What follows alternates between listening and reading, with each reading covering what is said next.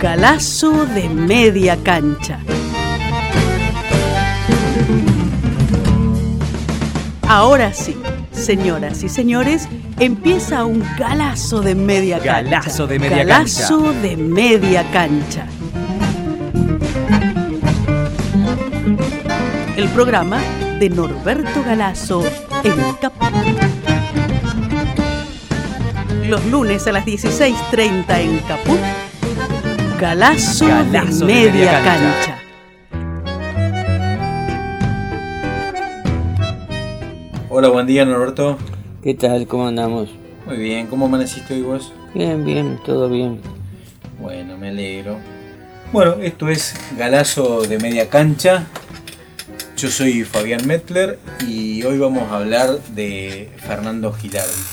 Estos últimos tiempos venimos hablando de, de- de- de- de muchos poetas. Estuvimos hablando de Constantini, estuvimos Sí. hablando de Santoro el- la semana pasada. Esta es otra cosa, esta es una cosa muy, sin- muy singular. Sí, Que fue novelista, en ¿por realidad, qué era ¿no? singular? No me Era singular porque no tenía nada que ver con el mundo de la literatura. Era un autodidacta. Ah, mira, sí, no estaba en ningún cenáculo, no participaba en ningún grupo No, no, no, literario. no, no. Vivía en la calle Junta, a una cuadra y media de mi casa. Ajá. Entonces yo cuando hice la biografía de Scalabrini, este, encuentro un artículo de Scalabrini donde dice, este, se ha publicado la novela Silvano Corujo, Sí. que no es casi conocida, Ujú. de Fernando Gilardi. Y Scalabrini dice, Borges quiso acercarse para recrear la figura del compadre. Hizo lo que pudo, pero Borges venía de otro lado y no podía captar la verdadera esencia del compadre. Sí. La verdadera esencia del compadre está en Silvano Corujo, Ah, mira, porque Gilardi era un compadre. claro. Era el reflejo del mismo puesto en un libro. Claro, era, era un compadre, era un tipo, un autodidacta, que había nacido en la ciudad de Buenos Aires en el año 99. Yo lo habré conocido en el 70 más o menos. Ah, ¿lo conociste? ¿Lo pudiste tratar? Sí, porque vivía en... Era un vecino, digamos. Claro, cuando me encuentro en, el- en los textos de Scalabrini, me encuentro esa referencia, entro a tratar de averiguar quién era. Claro. Fernando Gilardi, ¿no?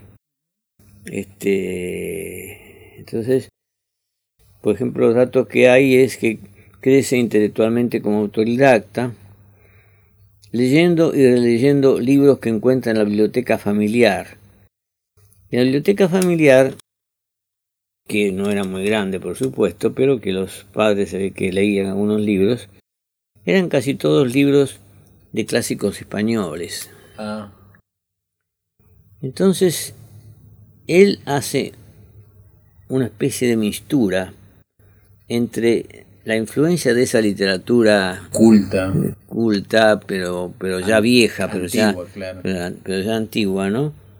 Con las cosas que él ve en los lugares donde él anda. Que es el barrio, el, el Claro, carnaval. claro, con lo que era esta parte donde Claro. yo vivía en aquel tiempo, este, mm, qué sé yo, como 50 años antes, ¿no? Ujú. Y dice,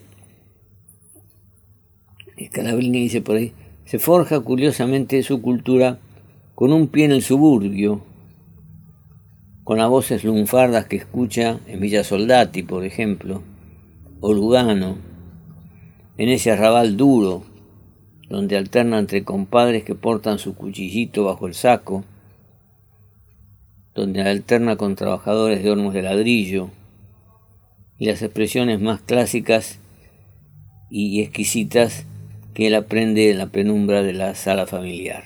Claro. Hace una especie de síntesis. Incluso es uno de los pocos libros donde se inicia yendo a la descripción del Parque Chacabuco. ¿En Silvano Corujo? Claro, claro, Ah, mira. claro. Él ve las costumbres de la gente, como tienden las redes para cazar pajaritos. Norberto, y bueno, vos que naciste en, digamos, en Parque Chacabuco y viviste toda tu vida, eh, ¿esto era, digamos, el Parque Chacabuco era, era como la orilla de Buenos Aires en ese momento o no? Y no, cuando yo nací ya era otra cosa, pero cuando yo nací caminabas tres cuadras y eran calles de barro. Claro, Yo nací en el 36. claro, Imagínate que él nació en el... 1899. El 99. claro. Entonces estaba eh, eh, muchos arroyos, este, Claro. eh, calles eh, barrosas, ¿no? Y él capta, digamos, en, en su literatura toda esa, esa experiencia. Claro. Este, y de ahí que Borges dice, a Borges le llama la atención eso en la época en que Borges y Scarabrini andaban juntos, Ujú. Y Borges dice, Gilardi une a una feliz práctica del estilo de Don Segundo Sombra una justa observación de los caracteres más corteses, lentos, heroicos y conversados del vivir de nuestras orillas porteñas. Es un estilo tan familiar, tan preciso, tan cariñoso, dice Borges, ¿no? Ujú. Y Scalabrini después le retruca en cierto sentido. Le dice, eh, Gilardi va más allá de que lo- de donde fue Borges. Borges se enamoró de los ocultos deciles del suburbio y quiso darles una voz, en verso y en prosa. Con minucioso empeño enunció los símbolos, los más acentuados trazos de su semblante.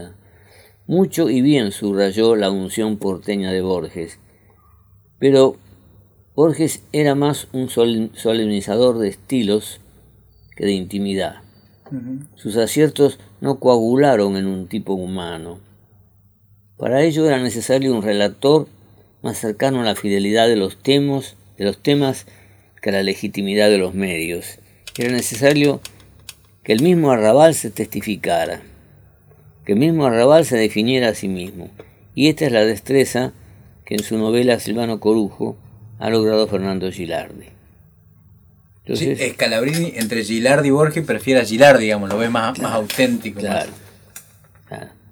Entonces Calabrini dice después, él es el más total ejemplo del malevo.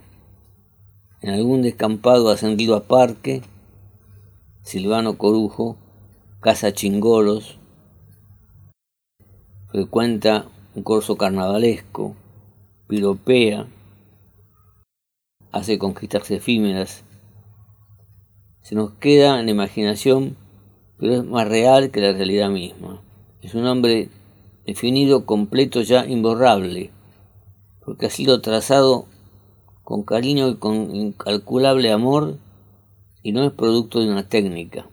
Por eso el lector que se asoma a los cielos de los arrabales en que la ciudad se va diluyendo en pampa, verá que Silvano Corujo, delgado, alto, con su contoneo de malevito y su abandono verdadero de paisano sin ilusiones, nace allí con la espontaneidad propia del pantano.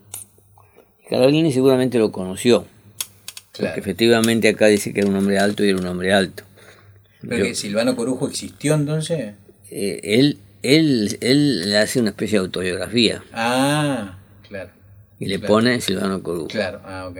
Y yo cuando averiguo entonces, este, lo firma Fernando Gilardi como autor. Entonces averiguo Fernando Gilardi, Gilardi, la calle Junta. La calle Junta se cruzaba con Cura Paligua donde yo vivía. Ujú.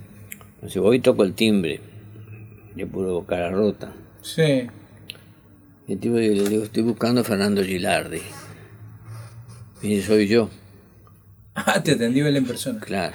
Sí. Vivía solo, un tipo alto, este, que efectivamente al caminar hacía el contoneo de... Ah, era una autodescripción entonces. Claro, claro, de- del, del- del compadre, ¿no? Ujú.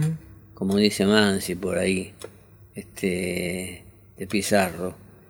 De Eufemio de- Pizarro. de Eufemio Pizarro. Dice, es- con- se contonea como un carro, dice Ah, Eufemio, Eufemio Pizarro. Ajá. Entonces me hace pasar, me empieza a contar sus cosas, paso delante de una vitrina, donde en el medio de la vitrina hay un puñal. Ah, mira. Y entonces él observa eso que yo me llama la atención, el puñal, ¿no? Claro. me dice, este puñalito, me decía él, este puñalito tuvo sangre dos o tres veces. Ah, mira, fue usado entonces. Sí. Pero no, no fue de consecuencias graves. Claro. Pero, No mató a nadie entonces. Claro, él, él tenía ya este, en esa época setenta y tantos años. Claro, ¿no? ya era un hombre grande. Claro. Galazo de media cancha. El programa de Norberto Galazo y Fabián Medler. en Caput.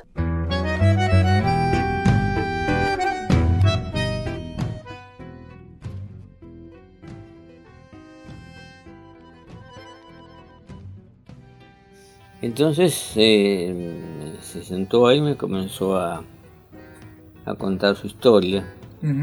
Que después algunos, algunos que otros que, cono- que que cuando el libro tuvo cierta difusión, dijeron que en realidad lo que él hacía era realismo mágico.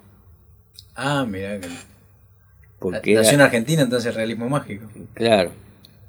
Este, yo diría que más bien hacía una expresión de cultura nacional, pero bueno, Claro. él, este eh, después lo comento con mi tío, y mi tío lo conocía también del barrio. Y logró que alguien se lo editara, de unos pocos ejemplares. Tuvo tres ediciones, pero no tra- tra- tres ediciones muy, muy importantes, ¿no? Claro. Creo que hay una del centro, me parece, de editor de América Latina. Lo...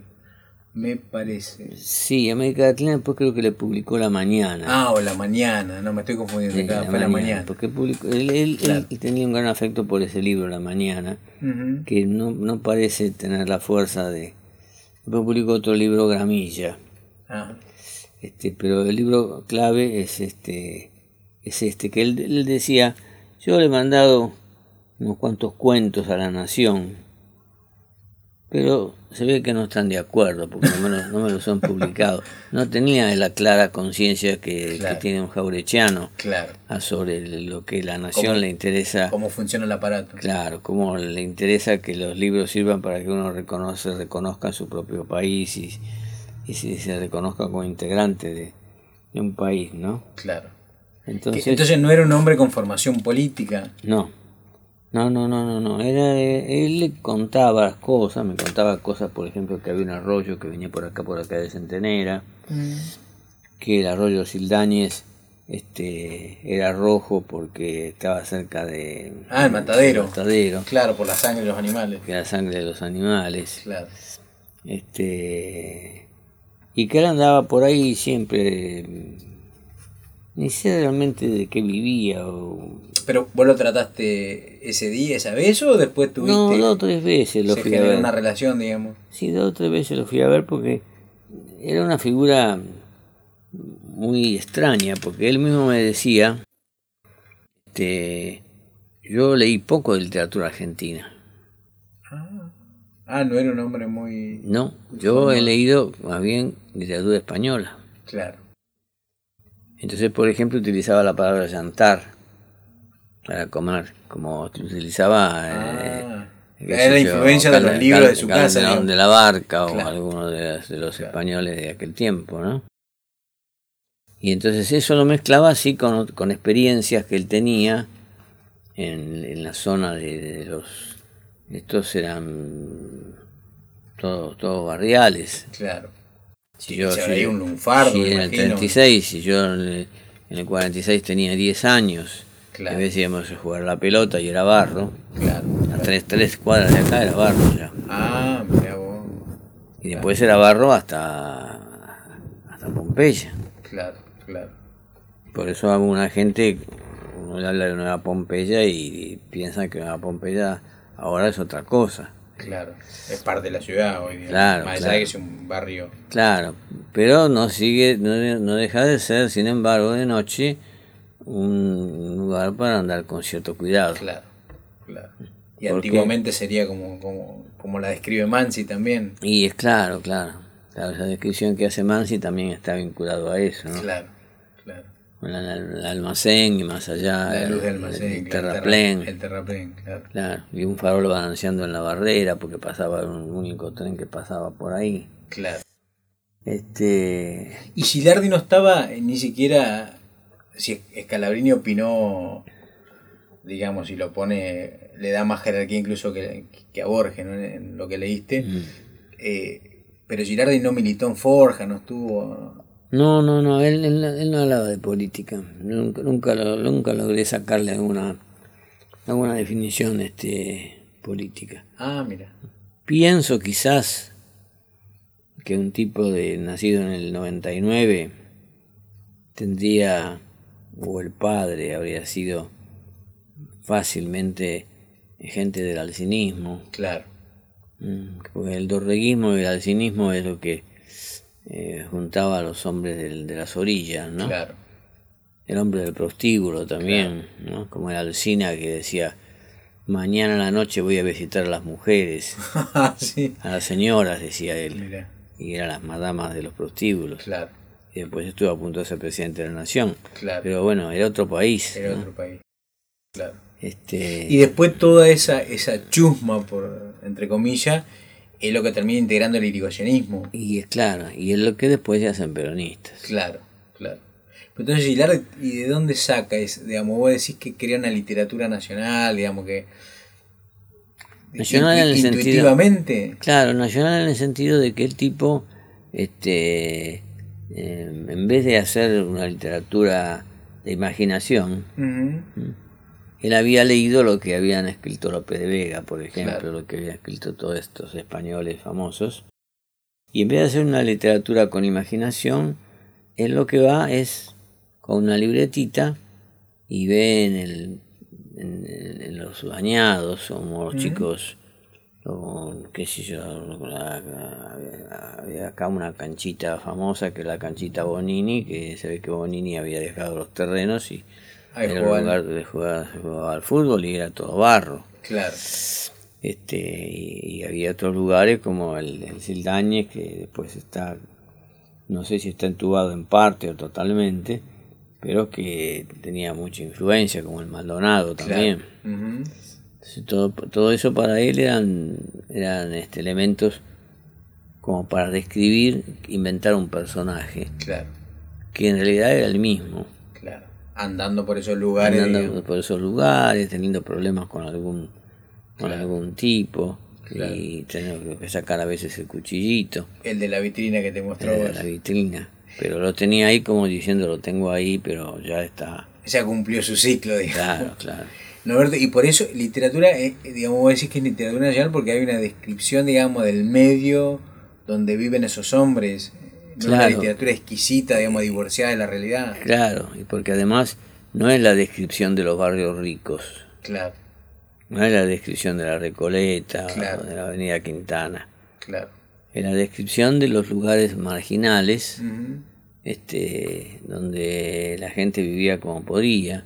Claro, Y entonces está la miseria, está el, la, la persona que la, la bandera, está el otro que no le alcanza la guita, está el, Claro. el mundo ese que, Sí, sí, que- del que es el sufrimiento, mundo que, la es- que- que privación. en mi casa, cuando yo vivía acá, este que fue cuando viví hasta, no sé, hasta que me casé, viví acá Mm, acá, eh, acá a 2 a 20 metros. mm, Este era ir a lo que uno decía el bajo, ir al- a lo que se de- dice el bajo cuando se habla del, del bajo del río. Sí, El bajo en realidad era esto, claro, era la zona que nunca a nadie se le ocurriría ir de noche.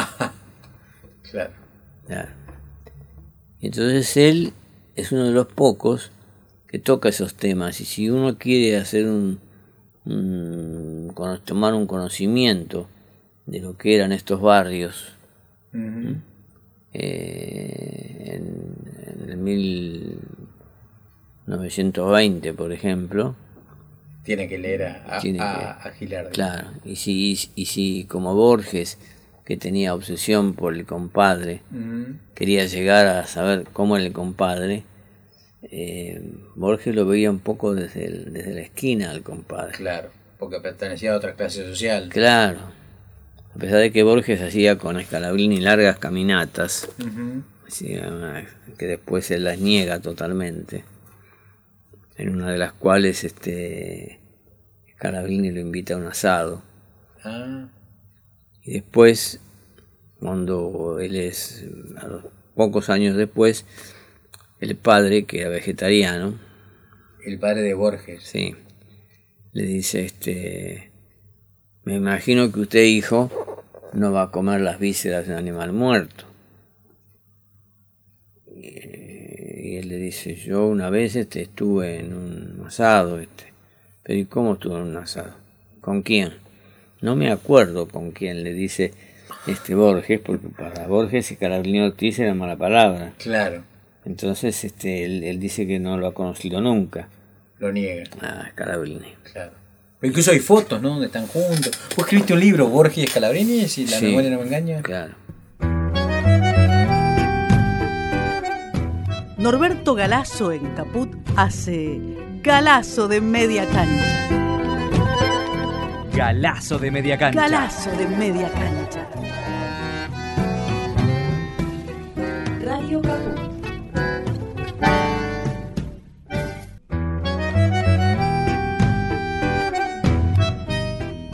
Son dos vidas que son casi, casi conjuntas, con una misma búsqueda, en los primeros 20, 25 años. Claro.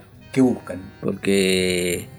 Y buscan la realidad nacional, buscan encontrarse qué es lo que están haciendo en este mundo. Claro, Y para eso tienen que entender el mundo que los rodea.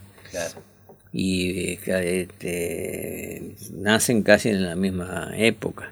Claro, y tienen experiencias muy similares porque Scalabrini vivió bastante en el norte. ¿no? Entonces, este, claro Ah, Correntino Scalabrini. claro, y además en la capital federal mu- lo- vivió en el norte, también en Palermo. Ujú. Entonces el Maldonado lo conocía, todo lo que era, todo lo que era ese, ese fenómeno, ¿no? Ujú.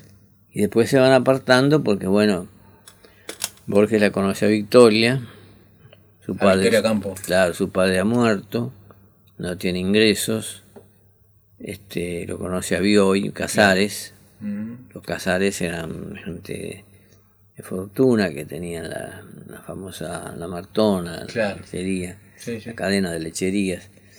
Y, y Victoria, a su vez, a través de, de Bioy, le consiguen ese trabajo.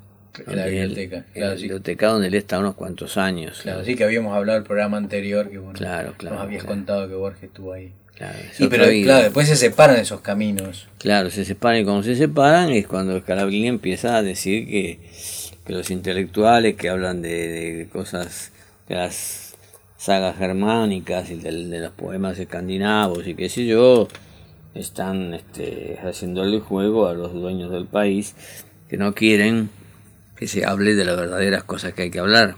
Ese era un palo para Borges. Claro, entonces ahí ya se acaba toda la, la relación. La relación. Y ahí los unía también, eh, ahí, ¿cómo se llama este filósofo? Macedonio. Macedonio Fernández. Claro, Fue un Macedonio. poco el maestro. Macedonio era un tipo bastante nacional, porque vos fijate que Macedonio, este, en el año 28-29, tenía una especie de peña. Mm. Él, la, mu- la mujer murió joven de Macedonio y nunca pudo superar este, esa muerte. Ah, mira. Y él entonces este, escribía, pero escribía papelitos, los tiraba dentro de un florero. Eh, y, y se reunía con Luis Alberto Sánchez, que era uno de los apristas, que Sí. después fue un dirigente aprista importante, que era un tipo muy latinoamericano, eh, con Marechal, con Borges Sí. y con Scalabrini. Y con Azalillo González, que era el partido Ah, paraguayo. paraguayo, el Partido Colorado, cuando el Partido Colorado era un partido antimitrista, porque era el partido que había surgido después de la guerra de la Triple Alianza, no los colorados de ahora que ya no son colorados ni nada por el estilo, ¿no? Y, y Macedonio los hacía hablar, les hacía hablar y cuando alguien decía una cosa que no que era incorrecta sobre filosofía, sobre la historia, qué sé yo, este, le decía dulcemente, ¿le parece? Ah, le preguntaba. Sí, sí.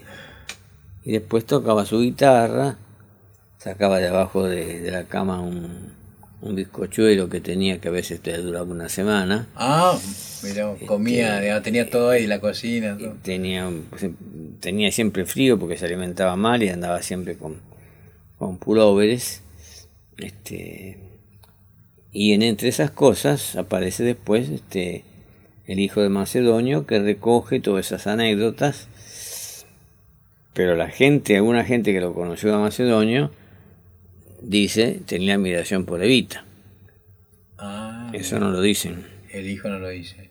Que eso es, es el libro, pues, papel, papeles de, de recién recibido, ¿no? Claro, hay varios títulos, que Mm. Claro. no me acuerdo ahora los, los, los títulos. Claro, porque Macedonio él orgánicamente no escribió nunca nada, sino... No, Scalabrini le juntó, Mm, junto con Borges, esos papelitos que Ah, ponían en una cacerola, claro. en un florero, qué sé yo. Y después de ahí salían cosas eh, donde en muchos casos era filosofía, una filosofía muy curiosa. En otros casos eran ocurrencias que él decía. claro. Algún día se van a inventar tranvías en donde no haya lugar para perder cosas. Este, o se van a inventar este, manteles que tengan agujeros de un solo lado. Mira, Este, claro. tiene- tiene esas ironías así. sí, sí, este, sí. Pero este, por ahí hablaba mal de Inglaterra. Claro. Ah, tenía, digamos, una conciencia Claro, imperialista. Claro. Claro. Estamos, estamos en Galazo de Media Cancha, bueno, ya estamos llegando al, al final del programa. Estamos conversando con el maestro Norberto Galazo sobre Fernando Gilardi. Eh, y tú, además de, de, de Silvano Corujo, me dijiste, Norberto, eh, otro libro La importante, mañana, La, mañana. donde él se empeñó mucho en escribir la mañana y sin embargo en la mañana, este, quizás a lo mejor en la mañana se quiso hacer literato y Y no salió bien. sí, sacó un, segundo, tercer o cuarto premio creo que en un concurso, Muy impar, claro. pero Scalabrini y Borges lo valoraban especialmente por Silvano Corujo. Claro, claro. Y es cierto que, que dejó una gran parte de su obra inédita, digamos que siguió escribiendo y como... Sí, sí, escribía y escribía cosas que se le ocurrían a veces, frases este, o recuerdos.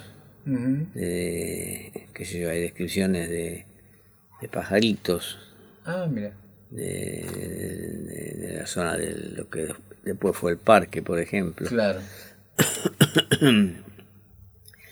Eh, y de las costumbres un poco. Es un librito chico, pero que permite hacer una recordación de lo que era el Buenos Aires del de 20. 1920 en la zona sur, ¿no? Claro. Eh. que no es lo que común se escribe, porque generalmente los que han escrito sobre Buenos Aires han escrito sobre Buenos Aires del centro. Claro. Son los literatos que viven en el centro, que, que es donde vive gente que puede tener tiempo y guita para escribir.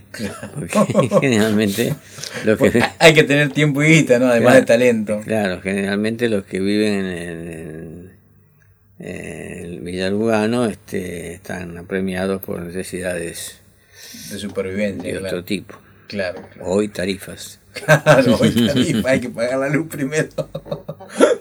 Bueno, Norberto, llegamos ya a- al final. Eh, bu- bu- vamos a tener que rearmar el listado, ¿no? Porque ahí tiraste el nombre, o yo tiré el nombre de, de Macedonio Fernández, que quizás también es un- Sí, está también. silenciado, ¿no? Sí, sí. Eh, hay- hay- hay Sí, varios. hablamos de Silvain también. de que- Silvain, vos me habías contado que sí, había. que yo lo conocí mucho más porque trabajó acá en el. Trabajó en el Disépolo, quiso hacer un, un grupo para enseñarle a los chicos. Ah, este, mira, bueno. Él hacía cuentos infantiles. Claro. Vamos, vamos, vamos, vamos a incluirlo así lo hay entonces. Bueno, entonces, si te parece, nos vemos la, la semana que viene. Bueno, ¿eh? fenómeno. Hasta la semana que viene. Chao, Norberto. Chao, chao. Los malditos. Los rebeldes. Los imprescindibles. Todos los lunes a las 4 y media de la tarde en Caput. Galazo de Media Cancha. El programa de Norberto Galazo en Radio Caput.